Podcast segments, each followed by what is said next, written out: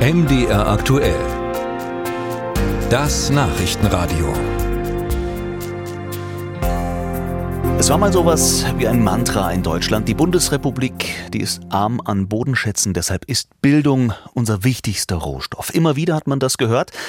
Die Zeiten sind aber vorbei. Wenn in den vergangenen Jahren davon die Rede war, dann war meistens ja, ein ironischer Unterton deutlich vernehmbar. Die Bildung, die Schulen in Deutschland, sie haben keinen guten Stand. Das muss man so klar sagen. Und das wird jetzt wieder unterstrichen von einer Umfrage, die das Redaktionsnetzwerk Deutschland in Auftrag gegeben hat. Danach ist die große Mehrheit der Deutschen unzufrieden mit den Schulen und eben der Bildungspolitik. Nur 13 Prozent der Befragten glauben, dass ihre Kinder die notwendigen Fähigkeiten bekommen und andersherum fast 90 Prozent sagen, dass eben genau das nicht der Fall ist. Darüber kann ich sprechen mit dem Bildungsforscher Dieter Domen. Er ist Gründer und Direktor des Forschungsinstituts für Bildungs- und Sozialökonomie in Berlin. Ich grüße Sie. Guten Tag. Herr Domen, überrascht Sie, wie wenig gut äh, die deutschen Bildung und Schule im eigenen Land finden?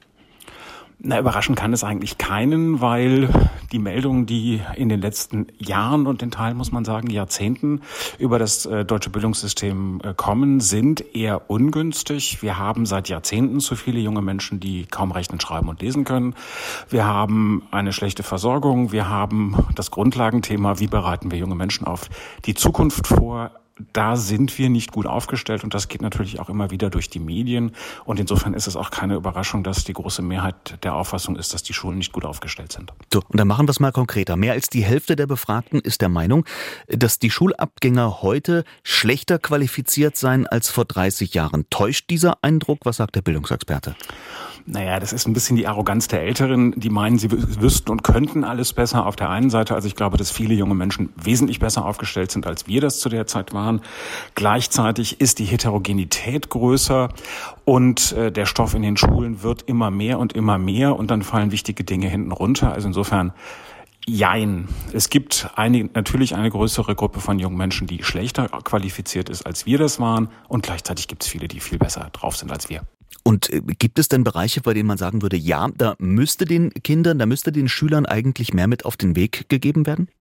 Es sind zwei Ebenen. Das eine ist, wir müssen im Hinterkopf haben, die Jugendlichen oder die Kinder, die heute in der Schule sind, werden das Jahr 2100 erleben und die Welt verändert sich in Riesenschritten. Nur, nur mal kurz das Stichwort künstliche Intelligenz und keiner weiß, was das eigentlich für die Zukunft heißt.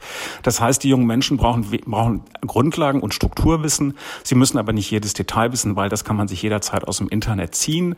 Das heißt, äh, dort braucht es ganz andere Fähigkeiten, weniger den Fokus auf Wissen, sondern den Fokus auf Fähigkeiten, Kompetenzen und äh, die Möglichkeit, sich Informationen zu generieren, diese einzuordnen. Das Zweite ist, dass am unteren Ende natürlich sollte jeder junge Mensch die Schule verlassen und rechnen, schreiben und lesen können und so, dass sie damit durch das Leben kommen.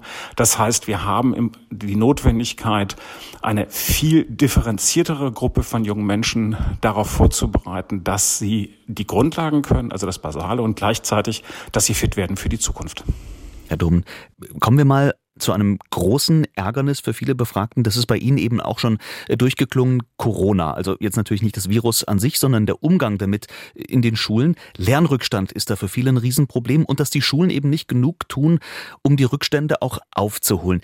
Tun sie denn nicht genug oder können sie vielleicht auch gar nicht mehr, weil das Personal schon auf Kante genäht ist? Na, letzteres ist sicherlich eine Herausforderung. Das andere ist, fast alle Jugendlichen haben in irgendeiner Form durch Corona gelitten, jetzt jenseits von Krankheitsverläufen im pathologischen Sinne. Viele sind äh, psychisch angestrengt und belastet. Und das geht nicht weg, nur weil das Virus heute ein anderes ist oder wir damit anders umgehen. Das heißt, wir müssen die Jugendlichen abholen in der Situation, in der sie sind. Und das heißt, wir müssen sie nicht unbedingt auf Leistung in der Schule vorrangig trimmen, sondern wir müssen erstmal gucken, dass es ihnen gut geht. Und nur dann, wenn es ihnen gut geht, werden sie auch gut lernen können. Und das ist, wird in der Politik völlig verkannt. Wir machen äh, Business as usual und tun so, als wäre nichts gewesen. Abgesehen davon, dass wir vielleicht in den Prüfungen die Leistung, an, Leistungsanforderungen ein bisschen reduzieren. Das heißt, äh, wir sind damit überhaupt nicht umgegangen. Es war klar, dass wir viele Jugendliche unterstützen müssten. Die Politik hat das aber nicht aufgegriffen. Und insofern ist das auch hier leider nicht überraschend.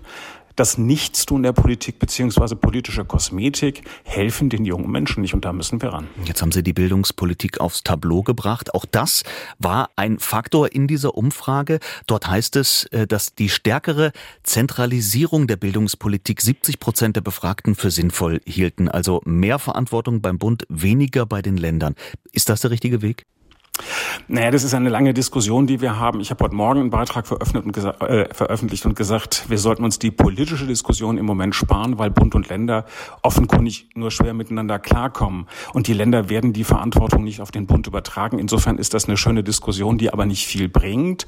Entscheidend ist, dass die, dass die Kultusministerien in den Ländern die entsprechenden Schritte ergreifen und dafür sorgen, dass das Bildungssystem zukunftsfähig ist, dass die Schulen die Lehrkräfte kriegen, die in den vergangenen Jahren Versagen der Politik ähm, nicht ausgebildet worden sind, dass wir darüber überlegen, wie können wir mit zu wenig Personal trotzdem guten Unterricht machen, was heißt das?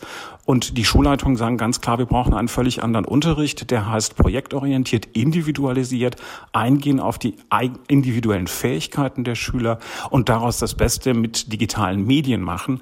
Und auch darauf sind die Schulen de facto kaum vorbereitet. Es gibt welche, die sind super vorbereitet, aber die Masse nicht. Und äh, auch hier muss es also, also ein Umdenken geben. Und das ist die Grundlagendiskussion, die wir führen müssen. Nicht die Frage Bund oder Länder. Die Länder werden die Macht nicht abgeben, aber wir müssen die Länder in die Verantwortung nehmen, dass sie endlich dafür Sorge tragen, dass es im Bildungssystem auch wirklich besser wird sagt der Bildungsforscher Dieter Domen, mit dem ich über die schlechte Meinung der Deutschen über das Bildungssystem gesprochen habe und das Gespräch haben wir vor der Sendung aufgezeichnet. Musik